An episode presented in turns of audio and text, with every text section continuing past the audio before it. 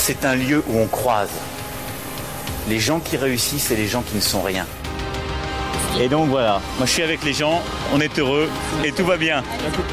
On met un pognon de dingue dans des, dans des minima sociaux, les gens ils sont quand même pauvres. On n'en sort pas. Eh bien c'est simple, on a tout misé sur l'esprit start-up. Je crois qu'on a besoin d'un peu d'égalité, d'un peu de liberté, parce que c'est quoi la devise française? Liberté, égalité, fraternité. Eh ben, banco, voilà. Nous, c'est ça ce qu'on va essayer de faire.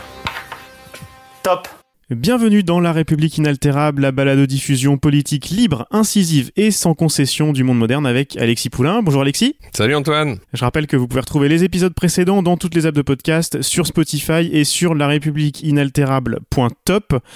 Alexis, euh, bien reposé, prêt à attaquer cette nouvelle saison de la République inaltérable et surtout cette rentrée qui s'annonce bien chargée Eh ben écoute, euh, ouais ouais, on est sur les starting blocks, on est prêt. Euh, J'espère que vous aussi parce que ça va être une grosse rentrée. Hein. Et ça fait plaisir de reprendre le micro. Petit changement pour cette rentrée, on modifie la programmation de l'émission. Désormais, vous aurez votre récap de l'actu de la semaine le mercredi matin et votre interview d'auteur ou votre lecture le samedi matin. Et on redémarrera samedi, Alexis, avec un droit de réponse. Absolument. Alors, dans euh, l'ouverture euh, du Grenelle de Marlène Schiappa pour euh, les violences faites aux femmes, on va aussi parler euh, des violences euh, faites aux enfants. Et j'aurai euh, avec nous Eve Arnaud qui représente l'association des assistants familiaux et des familles d'accueil. Pour nous expliquer un peu quel est le travail de, de ces travailleurs sociaux qui accueillent les enfants maltraités, qui sont en, en première ligne, hein, avec comme d'habitude très peu de moyens et très peu d'écoute. donc voilà, on aura cette première interview pour samedi. Ouais, et elle répondra aussi euh, à l'interview de Françoise Laborde que tu avais fait cet été et qui est toujours disponible sur le fil RSS de la République inaltérable. Absolument. Pour ce premier mercredi de la République inaltérable, on va revenir avec un peu de recul sur le G7. C'était pendant, pendant qu'on était parti un petit peu en vacances. Et tu vas nous mettre à jour sur deux dossiers chauds, le Brexit et Epstein. On va parler de la rentrée aussi, bien sûr. Mais avant ça, les recommandations. Alexis, tu avais une lecture à nous proposer. Oui, alors c'est un, un, magazine qui s'appelle Regain. C'est un journal de campagne qui sort au rythme des saisons euh, et qui célèbre euh, l'agriculture, euh, ces nouveaux paysans aussi qui ont choisi ce, métier-là et les métiers de, la ferme, de la, vie animale un peu partout euh, et la, slow life, euh, l'écologie réelle, on va dire, ceux qui vivent le temps de la terre. Voilà, Regain. On met la référence évidemment dans les notes de l'épisode. De mon côté, une émission de radio à écouter ou à podcaster. Euh, J'avoue que je suis très fan d'Emmanuel Laurentin sur France Culture depuis longtemps. Je crois même que j'avais conseillé des épisodes de la Fabrique de l'Histoire euh, dans cette émission la saison dernière. Il euh, n'y a plus de Fabrique de l'Histoire cette année. Laurentin, lui, a repris la case 18h20-19h avec une émission qui s'appelle Le Temps du débat. Il prend un sujet d'actualité euh, par soir et il confronte des universitaires et des acteurs de terrain euh, avec euh, sa façon unique de tisser des liens entre les invités, les disciplines et les époques. Ça ressemble beaucoup à ce qu'il faisait dans la fabrique de l'histoire, mais sur des sujets d'actualité, c'est vraiment vraiment à écouter ou à réécouter quand vous voulez. Et puis j'avais un livre que Antoine de Decker, notre cher ami Antoine qu'on salue, il nous écoute sans doute, nous avait conseillé la, la, fois, la seule fois où il était venu dans l'émission, et il va falloir qu'on l'invite un de ces jours. Eh oui, quand, salut. Quand il veut d'ailleurs. C'est le dernier livre de Grégoire Chamaillou, La société ingouvernable, une généalogie du libéralisme autoritaire qui est sorti en début d'année. J'ai mis beaucoup de temps avant de me plonger dedans et euh, là je, je, suis en train de le dévorer là. Ça va. Euh, c'est passionnant. Je vais saupoudrer un petit peu cette émission de quelques extraits que je vous lirai. Euh, et euh, notamment pour cette première partie d'émission qui est le traditionnel maintenant. On vous voit.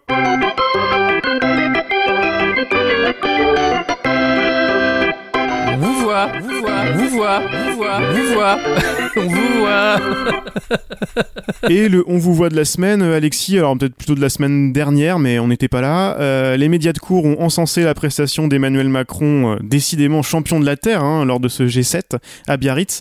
On a pu les entendre euh, également louer la gestion du sommet par les forces de sécurité. Qu'as-tu pensé de tout ça?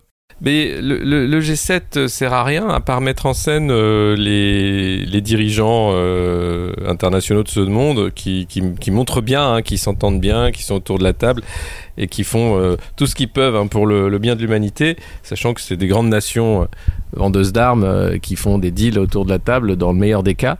Mais le G7, il sert uniquement à ça, j'ai envie de dire. Enfin, pas uniquement parce que vous avez des Sherpas derrière, des, technos qui travaillent pendant un an pour faire avancer des dossiers de quelques millimètres, hein, alors qu'on devrait avancer de, quelques dizaines de mètres au minimum, euh, ou kilomètres même, vu l'état d'urgence écologique dans lequel on est. Euh, mais euh, c'est pour les photos, c'est pour les vidéos, c'est pour bien sûr la nation invitante, c'est un formidable outil de campagne. Ça permet de, mettre en, scène le président euh, comme euh, eh bien c'est lui qui invite. Donc c'est forcément lui qui est le maître du monde puisque c'est lui qui invite autour de la table. Euh, j'avais fait euh, moi dans une autre vie j'étais agent de liaison de la délégation française lors du G8 à l'époque c'était G8 la Russie était là de Glen Eagles c'était en Grande-Bretagne euh, sur un golf et, et durant ce, ce G8, euh, George Bush qui euh, était président des États-Unis, lui, alors il avait fait du, du VTT le matin pour se réveiller et il avait euh, éclaté un, un, policier britannique qui gardait le, le golf. Euh, le mec avait fini à l'hôpital. George Bush, lui, avait juste une petite égratignure. Il s'était excusé en disant Bah oui, je suis resté jeune, que voulez-vous? Et, euh, et, on avait appris à, à ce G8 le, le matin de l'ouverture du, du, sommet, il y avait les attentats dans le métro de Londres. Donc euh, voilà, c'est particulier l'ambiance qu'il y a. Vous avez tous les journalistes du monde entier qui sont là, qui passent leur temps à attendre pour euh, faire des photos, pour débriefer, pour voir ce qui se passe. Moi j'étais avec euh, le, le, pool presse assez souvent. ça raconte des conneries, voilà. C'est alors qu'est-ce qu'ils ont mangé, c'est quoi le menu, qu'est-ce qu'ils se sont dit. Et puis quand on entend les, les grands de ce monde, voilà, quand ils quand ils se, se congratulent, quand ils arrivent, bah, ils parlent du temps qu'il fait, ils parlent de leurs enfants, si la petite famille va bien, et puis après ils vont dans dans le dans le lieu avec cette grande table où les technos ont tout préparé et puis euh, ils, se mettent en scène. C'est vraiment un. J'ai du mal à voir l'utilité, euh, pour l'avoir vécu de l'intérieur, à part cette utilité-là du marketing politique, de la communication politique internationale, parce que c'est peut-être euh, plus sexy que l'ONU, parce que là, c'est les présidents qui se mettent en scène directement. Alors vous avez la tribune de l'ONU aussi, hein, le discours à la tribune, qui est plutôt pas mal en, tant que maître du monde. Et c'est vraiment pour la puissance invitante l'occasion de se mettre en scène, de faire une campagne de pub pour le tourisme, euh, de faire une campagne de pub bah, pour le, le président euh, en exercice, pour dire que voilà, c'est lui qui invite, donc c'est lui le patron. Et tous les journalistes, euh, bah, finalement, euh, font peu de, de travail puisqu'ils sont enfermés dans un, dans un, dans une zone protégée. Chacun a plusieurs niveaux de badge pour pouvoir passer au sein des seins et revenir. On mange à la cantine et on se raconte des trucs. Donc on vit pendant quelques jours comme ça euh, euh avec tous ces, tous ces world leaders euh, qui, qui, qui, font des bilatéraux, qui se rencontrent, qui parlent. mais c'est beaucoup de business, peu de politique et beaucoup de communication. Oui, et c'est surtout un coup de marketing aussi pour le business. Euh, cette année, le G7 avait été mis sous le sous l'angle de la lutte contre les inégalités. C'est la mode en ce moment hein, de la RSE, la responsabilité sociale des entreprises. Il y a eu pas mal de chartes non contraignantes de signer euh, à grand coup renfort de communication. Il y a eu Danone avec 34 euh, autres euh, multinationales. La semaine juste avant, il y avait la Business Roundtable américaine, donc les patrons des plus grandes entreprises américaines qui disaient ah oui mais non on peut plus faire juste du, du profit pour les actionnaires, il faut changer un petit peu, la société veut qu'on change tout ça, c'est évidemment du marketing et c'est pour ça que je voulais euh, parler aussi du bouquin de, Grégoire Chamaillou. Il explique justement comment cette idée de, de charte non contraignante et de surtout de non-régulation avec ces entreprises qui expliquent euh, qu'elles vont se réguler elles-mêmes parce que c'est ça, l'idée et que de toute façon, comme les consommateurs euh, veulent de la responsabilité de la part des entreprises, sinon ils ont plus de business, ils vont forcément s'y mettre. J'avais une, première citation que j'ai trouvée assez, drôle enfin assez drôle.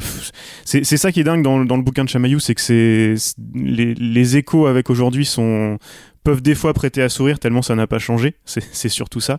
Euh, mais d'un autre côté, c'est assez déprimant. Je te cite euh, ce sénateur euh, américain à Washington qui posait la question au Sénat. Pensez-vous qu'il nous faudrait une sorte de code de conduite international qui stipulerait comment traiter les multinationales dans tous les pays Trouver les moyens de réguler le capitalisme mondial est la grande question des années 1970. C'était à l'époque.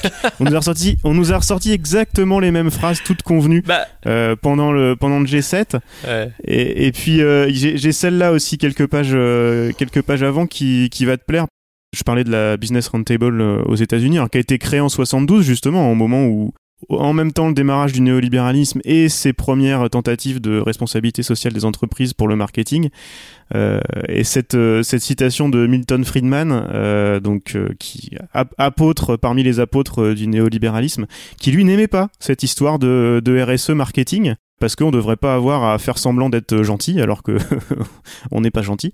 Et je te lis cet extrait parce qu'en plus ça va sûrement te faire penser à, à nos, à nos chers députés marcheurs. Milton Friedman ne le reconnaissait lui-même à sa manière, le néolibéralisme, et ce n'est pas le moindre des paradoxes, ce n'est pas très vendeur. Il est plus facile de vendre des idées collectivistes simplistes que de vendre des idées sophistiquées sur la libre entreprise. Prenez le thème de la responsabilité sociale, pourquoi ce non-sens est-il dans l'air du temps? Parce que c'est simpliste, facile à vendre, et Chamaillou commente. Ainsi se console-t-il non sans complaisance, si nos idées ne sont pas populaires, c'est sans doute qu'elles sont trop subtiles. On nous rejoue euh, toujours le, même discours, et, ce qui s'est passé au, G7 et, et, ailleurs sur, sur ces sujets-là, euh, c'est encore que du marketing, tu crois, ou ça va vraiment changer sous la pression des consommateurs? Alors, ça ne peut changer que par la pression des consommateurs, parce que euh, le, choix qui a été proposé dans les années 70, il, a été euh, clair, il a été de déréguler, de, de, tout faire pour que le, le, capitalisme, la finance fasse absolument ce qu'elles veulent, euh, ce qu'ils veulent.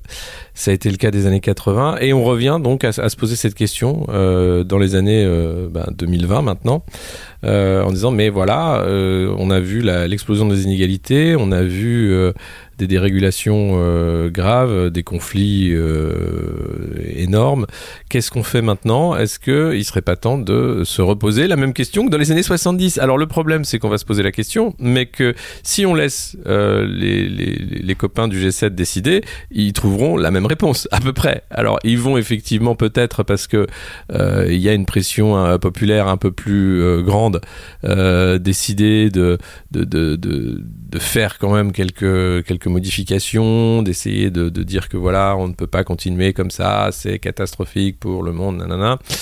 Euh, mais euh, il n'y a pas vraiment euh, de volonté de, de, changer sur la, machine Afrique, sur l'argent magique euh, et sur l'esclavage. Aujourd'hui, c'est toujours la faute du sous-traitant. quand une grande entreprise est prise la, main dans le sac parce que des enfants travaillent à l'extraction des terres rares dans, dans les mines, c'est jamais sa faute, c'est toujours le, le sous-traitant qui l'a pas tenu au courant. Hein. On sait comment ça marche.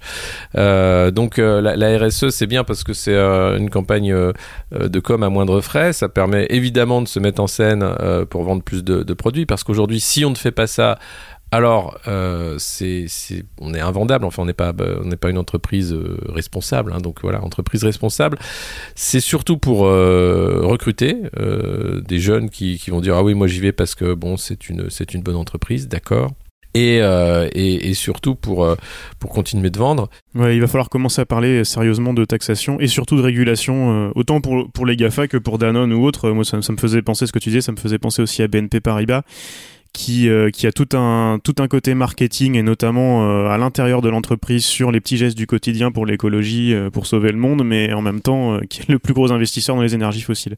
Et justement du côté de la contestation, ça m'amène à la rentrée. Il y a beaucoup de choses qui sont en train de se préparer, mais beaucoup en ordre dispersé. J'ai l'impression. Comment tu vois cette rentrée Avec, comme le décrit aussi Chamaillou hein, dans son bouquin, la deuxième mamelle du libéralisme en plus du RSE washing euh, c'est l'autoritarisme et c'est euh, et c'est la police. Eh bien oui. Euh, bah, D'ailleurs, Christophe Castaner a, fait sa rentrée devant le Sénat hier pour parler justement du ministère de l'Intérieur qui entrait dans l'ère de l'intelligence artificielle. Euh, je vous invite à aller écouter son petit discours où il explique que bah voilà, on va pas pouvoir passer à côté, il faut que le ministère s'équipe. Euh, derrière, il faut bien sûr garantir hein, toute la sécurité des données personnelles, mais euh, ce qui se profile à l'horizon, c'est simplement une société du contrôle total. Les États reprennent le contrôle d'Internet parce que voilà, cet espace de liberté, eh bien, il est dangereux politiquement, donc il faut absolument censurer et encadrer Internet, comme le fait la Chine par exemple. Oui, on a été pris en exemple par la Chine d'ailleurs dans cet été. Ouais. Cocorico, euh, la France s'exporte. Bah oui, sur le, le, le, liquide bleu, sur le, euh, la stratégie du maintien de l'ordre, les, les, LBD aussi qui commencent à fuser. Euh, on a on a vu des scènes de violence policière inouïes de, de, la de la police de Hong Kong dans, dans le métro. ouais, voilà. Donc il y a, y a, effectivement on a on a un savoir-faire qui s'exporte, mais on importe aussi hein, sur cette société du contrôle beaucoup la reconnaissance faciale et, et l'IA donc qui arrive dans cette idée euh, du, bah, du bien-être total, hein, la, la, carte d'identité numérique.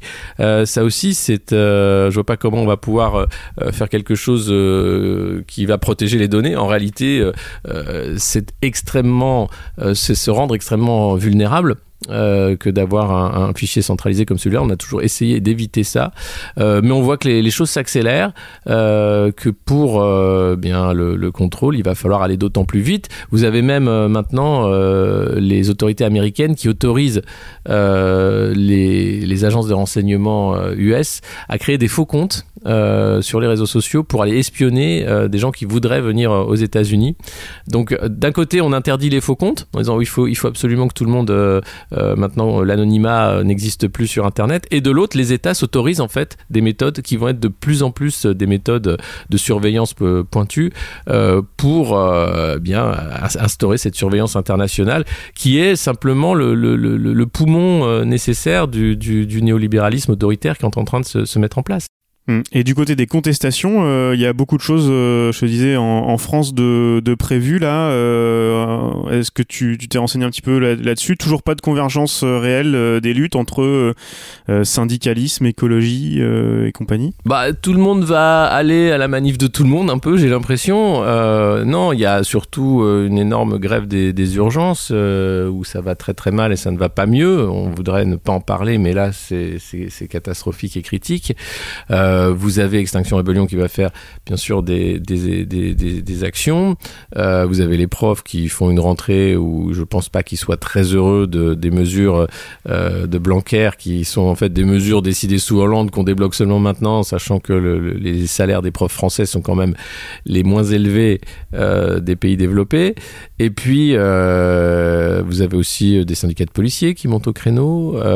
donc beaucoup de monde dans la rue, les syndicats bien sûr. Euh, et puis la, la, la, bonne, la bonne et grande réforme des retraites, euh, où on essaye de nous faire avaler euh, qu'il faut travailler plus, hein, puisque c'est ça le progrès, et que sinon bah, il n'y aura pas de retraite. Donc l'idée c'est effectivement petit à petit de repousser l'âge de la retraite sans le dire.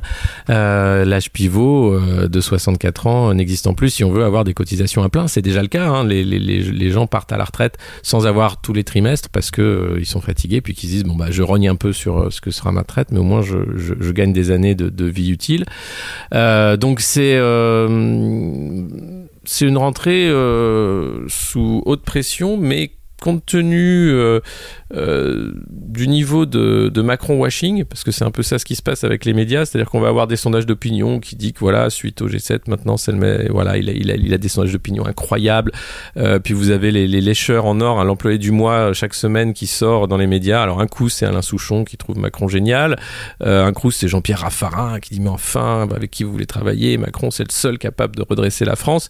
Donc chacun va y aller de, de, de sa petite tirade de, de, support à ce président en difficulté. Parce que moi, j'ai jamais vu euh, autant de pommade, autant de, de, marketing, autant de, forcing pour vendre un président. Euh, Hollande, on le descendait euh, systématiquement. Il y avait très peu de lécheurs euh, sur Hollande. Euh, là, Macron, j'ai l'impression que c'est un système instauré, c'est-à-dire que si tu veux un poste, t'es obligé de lécher comme un porc, quoi. Et, et, pardon les cochons, quoi. Mais c'est vraiment dingue. Et, et, là, c'est vraiment à, coup de campagne, on va dire. Mais ce président est génial. Arrêtez de lui en vouloir. En fait, tout ce qu'il fait, c'est pour votre bien, salaud de français. Euh, et, derrière, Macron qui fait oui, alors moi maintenant je suis très humble et j'aimerais qu'on discute. Euh, on sait comment la discussion euh, chez En Marche se passe. Vous avez Cédric Villani qui veut faire campagne tout seul parce qu'il a voulu discuter. Eh bien, on parle d'exclusion. Alors non, maintenant Benjamin Griveaux veut faire copain-copain pour la, campagne, mais, mais quand même, non, c'est une vaste blague l'idée du dialogue macroniste. Mais parce que c'est aussi là aussi c'est le dialogue et, une stratégie euh, une, une stratégie euh, néolibérale. Je, je, vais renvoyer encore au, au bouquin de bien Chamaillou. Sûr, bien il, y a, sûr. il y a des pages il y a des pages passionnantes là-dessus.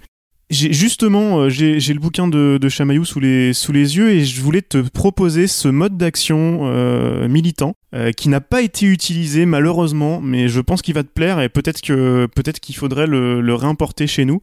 Euh, il raconte euh, une lutte euh, d'une association dans les ghettos noirs de Rochester aux États-Unis en 64 contre Kodak, qui était alors qui n'était pas encore loin de se faire disrupter par la, la photographie numérique encore à, à cette époque-là qui était le fleuron industriel de la ville, et il voulait les forcer à embaucher des travailleurs noirs. Et euh, je, te décris, je te, lis ce passage.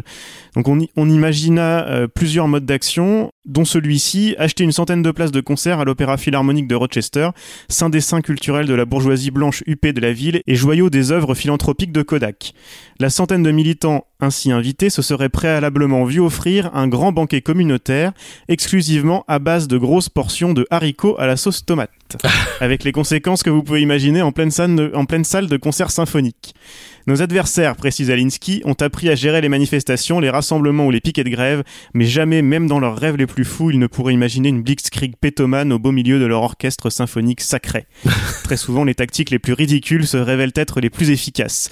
Ils l'ont pas mis en action, mais ça me paraît pas mal. C'est peut-être euh, il y a peut-être des idées comme ça à, à récupérer dans les années 60 qui pourraient inspirer aussi les Anglais. Euh, La transition est, est toute trouvée. Euh, Alexis, qu'est-ce qui se passe avec le Brexit? Ah, qu'est-ce qui se passe avec le Brexit? Mais si eux-mêmes savaient, on, serait, on serait calé.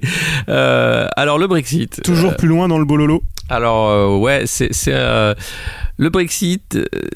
il est personne n'a de plan en réalité. Alors on dit on va sortir sans plan. Le problème du Brexit. Mais, alors je veux bien que les, les, les, les citoyens britanniques aient voté majoritairement pour le Brexit, mais ils savaient pas pourquoi ils votaient. Il n'y avait pas de texte vraiment. C'était on s'en va puis on va faire le texte après. Le problème d'un accord commercial, quand on sort d'un accord commercial, il faut en refaire plein. Et on sait le temps que ça prend. Euh, c'est une dizaine d'années pour avoir euh, tout le monde qui se met d'accord, euh, les lobbies, les technos, les politiques, les machins, etc., les syndicats. Euh, c'est- pourquoi vouloir sortir si vite? Moi, je veux bien que les Anglais quittent l'Europe, mais qu'on leur laisse le temps de quitter l'Europe. Je ne vois pas l'intérêt, en fait, de dire vous avez voulu partir, maintenant cassez-vous. Et c'est ça ou rien. Non, ça se négocie. Donc je comprends Boris Johnson. Là, là, il fait que des coups, hein, du, du coup marketing, en disant bon bah puisque c'est ça, je bloque le Parlement. Puisque c'est ça, on partira à cette date sans deal. La réalité, c'est que euh, hier mardi, euh, le gouvernement britannique devait publier un plan d'explication du No Deal Brexit euh, pour rassurer les populations britanniques. Il a reculé la publication de ce document parce que même ce document de propagande hein, aurait pu effrayer les populations. Parce qu'on parle de, problèmes d'approvisionnement en médicaments, on parle de, ports qui vont être complètement bouchés, on parle de camions qui vont mettre trois jours avant d'arriver, et on parle surtout de la frontière avec l'Irlande, qui n'est pas résoluble aujourd'hui, quoi. Et, c'est bien le problème. C'est-à-dire que les Britanniques ont voté pour un truc dont ils ne savaient pas, en fait, ce que c'était. L'am- L'ampleur du Brexit, le, temps de détricoter tout ce qui a été euh, construit par euh, euh, plus de, dizaines d'années d'intégration à l'Union européenne, ça prend du temps. Donc moi je comprends pas qu'on veuille absolument les obliger à partir si vite dans, des conditions catastrophiques. C'est dans l'intérêt de personne.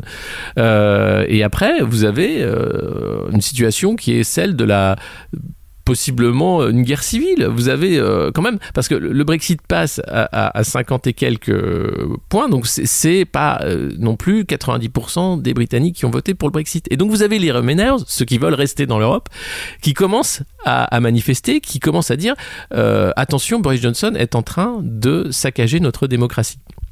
Parce que oui, euh, on a peut-être voté pour le Brexit, mais on n'a pas ni voté pour les, les Tories, parce qu'il n'y a pas eu de, general election qui sont revenus, et on n'a certainement pas voté pour ce Premier ministre-là. C'est-à-dire que là, c'est un arrangement entre les conservateurs pour garder le pouvoir, coûte que coûte, quel que soit le prix du Brexit. Et là, les Britanniques en ont un peu ras-le-bol. Euh, même ceux qui sont pour le Brexit, je pense qu'à un moment, ils vont dire non mais il faut peut-être réfléchir et que ce Brexit se fasse dans des bonnes conditions et pas simplement euh, dans les conditions qui garantissent de garder le pouvoir euh, aux conservateurs. Donc là, vous avez des gens dans la rue qui manifestent devant Downing Street. Pour, mettre quand même des, Anglais dans la rue, il faut, il faut, faut, faut y aller. Hein. C'est pas souvent qu'ils manifestent, donc c'est vous dire la gravité de la situation. Des gens qui prônent la désobéissance civile, euh, des élus qui se font arrêter. On a vu des scènes où une élue euh, verte a été euh, arrêtée par les flics parce qu'elle manifestait. Alors je sais pas pourquoi ils l'ont arrêtée, mais enfin les, les images sont dingues. Et puis à côté de ça, vous avez la BBC qui, qui fait des, petites vidéos sur le chien de Boris Johnson qui arrive à Downing Street euh, et heureusement il va cohabiter avec les chats il a l'habitude de cohabiter avec les chats. On a l'impression de voir un peu euh, nos chaînes à nous euh, qui parlent de, Nemo quoi. C'est assez dingue alors que le, pays est à feu et à sang quasiment. Donc c'est une situation politiquement explosive. C'est le fait de Boris Johnson qui choisit aussi cette politique du, du coup permanent euh, ça peut marcher, c'est-à-dire l'idée c'est quand même de faire plier l'Europe en disant ben on partira pas tant que tant que vous serez pas d'accord avec notre proposition, sachant qu'aujourd'hui on négocie pas et on va se remettre à négocier globalement euh, début octobre, mi-octobre, parce que le 31 octobre est la deadline. Et on dira à ce moment-là, écoutez, puisque on n'a pas trouvé, écoute, on vous laisse, allez, on va faire l'article 50, puisque c'est ça, on vous laisse encore un an ou deux, et puis on renégociera dans deux ans, et puis voilà. Et, je, je, vois pas comment euh, un no deal Brexit en fait peut être mis en place sans euh, difficulté majeure pour tout le monde, pas seulement les Britanniques, mais, mais tous, les, tous les gens aussi qui exportent en Grande-Bretagne, tous les travailleurs étrangers, enfin c'est dingue. Donc tu penses que malgré malgré tout ce que malgré les postures de Johnson, euh, le 31 octobre, ce sera pas fini? Je vois pas comment en fait. Ça peut, mais je vois pas comment. Enfin, c'est-à-dire que c'est pas c'est pas la fin, c'est le début d'un autre bordel quoi. Mais euh, c'est c'est-à-dire qu'il y, a il y a il y a y a des problèmes euh, immédiats, enfin qui dont, la, solution n'est pas trouvée. La frontière avec l'Irlande, c'est le problème numéro un. Et aujourd'hui, on a n'a pas personne n'a trouvé la solution. Alors on va dire ouais, on va mettre des, solutions techniques, hein, parce que voilà c'est la, fée technologie qui va nous aider à faire une soft border, un, truc où ça va marcher comme ça. Non, il n'y a, aucune solution en réalité. Donc si vous voulez pas euh, euh, rouvrir la, guerre sécessionniste en Irlande, il va falloir euh, faire beaucoup d'efforts. Donc non, le, Brexit, ça reste un inconnu.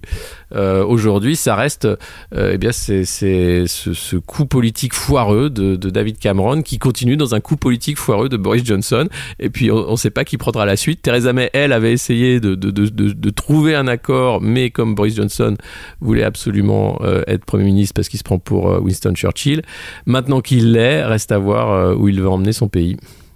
Très rapidement, avant de se quitter, un point sur l'affaire Epstein, parce que ça a bougé en France. Euh, alors je sais pas si c'est à toi qu'il aurait fallu que je pose les questions parce qu'on a quand même des, des spécialistes euh, autoproclamés de l'affaire euh, qui se sont lancés en freelance là avec flairant l'opportunité, notamment des anciens en marche. T'as suivi un petit peu quand même où ça où ça en est blague à part où où est-ce que ça en est? Euh, oui, oui, moi j'ai su, oui, tu parles de Laurence Haïm, ancienne porte-parole d'Emmanuel Macron, qui est maintenant en pointe sur l'affaire Epstein. Hein. Elle, met même des infos LH, Laurence Haïm, pour reprendre des infos en fait du New York Post, en fait, ce que, ce que tout le monde peut lire dans, dans la presse, donc c'est assez, assez. Ah ouais, mais traduit en français sur Twitter, quoi. Ouais, c'est vrai, c'est vrai, il y a du travail, il y a du boulot, il y a du boulot. Euh, non, alors en France, euh, eh bien, on cherche toujours où est Monsieur Brunel, hein, qui était ce, ce, ce copain d'Epstein, patron d'agence de mannequins balance ton porc comme il faut, euh, censé avoir euh, amené pas mal de jeunes filles euh, dans les salons de massage de, Jeffrey. il se balade aux quatre coins du monde, comme Ghislaine Maxwell d'ailleurs, qui continue de se balader, dont on n'a pas de nouvelles récemment sur son, sa dernière résidence. et puis en France, le, parquet quand même bouge un peu, a décidé d'ouvrir une enquête, mais sachant que c'est assez vide, il y a, peu de témoignages, les frais sont, prescrits, enfin, on, sent bien que c'est pas non plus nerveux comme enquête. Euh, le majordome euh, d'Epstein a pu visiter l'appartement de son maître euh, et, nettoyer à peu près tout alors qu'il était en prison. Il y a une interview d'ailleurs de, France Info du, dit majordome qui dit mais il était très sympa Jeffrey. Hein. Moi je savais pas tout ça, mais il nous faisait des super cadeaux pour Noël et tout. C'était un employeur génial. Enfin voilà, mais c'est du, délire. le, ranch d'Epstein a été nettoyé aussi par, par parce que c'est salarié en fait continue d'être embauché par le fonds. Il a créé un trust en fait, le trust 1953. Avant sa mort, il, a donc fait un, testament euh, avec un trust. Donc les bénéficiaires sont inconnus, mais ce trust continue d'employer les employés d'Epstein. Donc eux sont toujours là au travail sur l'île, euh, dans le ranch à Paris, pour nettoyer à peu près toutes les preuves qui pourraient être accablantes euh, pour pour Epstein et ses amis, j'imagine. et donc bah, la, la, police, les autorités internationales laissent il n'y a pas de, très peu de, perquises. Hein. Le, FBI a mis euh, un mois pour euh, arriver sur l'île euh, de Little St. James. elle a mis un mois et demi pour arriver au ranch. Et puis à Paris, eh bien, on ne peut pas faire de perquise tant que les autorités américaines n'ont pas décidé. Donc je pense qu'on fera rien de l'appartement parisien d'Epstein. Et voilà. Donc c'est c'est on, va enterrer gentiment l'affaire comme d'habitude en disant bah vous savez hein, voilà c'est un peu trop tard c'est comme ça il est mort hein, c'est comme ça et puis euh, quand même, ça chauffe un peu pour le prince Andrew, hein, euh, parce que les bon les preuves commencent à s'accumuler. Euh, il a beau euh, dire que non, il savait pas, ça, ça, paraît un peu gros. Euh, donc affaire à suivre. pour le, le, côté français, je pense qu'il faut chercher un peu du côté des, des dîners. alors il y, a une témoin qui raconte hein, ces dîners où Jean-Luc Brunel amenait toutes les filles, et puis après vous aviez des des riches hommes d'affaires qui arrivaient à faire leur, marché. Euh, donc, euh, il faut savoir qui inter- invité à ces dîners. Je pense qu'on aura un petit début euh, de, des copains d'Epstein de, de ce côté-ci de l'Atlantique. C'était La République inaltérable avec Alexis Poulain, une balado-diffusion du monde moderne sur une idée presque originale d'Antoine Gouritin. Retrouvez les épisodes précédents dans votre application de podcast favorite, sur Spotify et sur lemondemoderne.media. Suivez Alexis sur Twitter, poulain2012, et rendez-vous la semaine prochaine pour un nouvel épisode.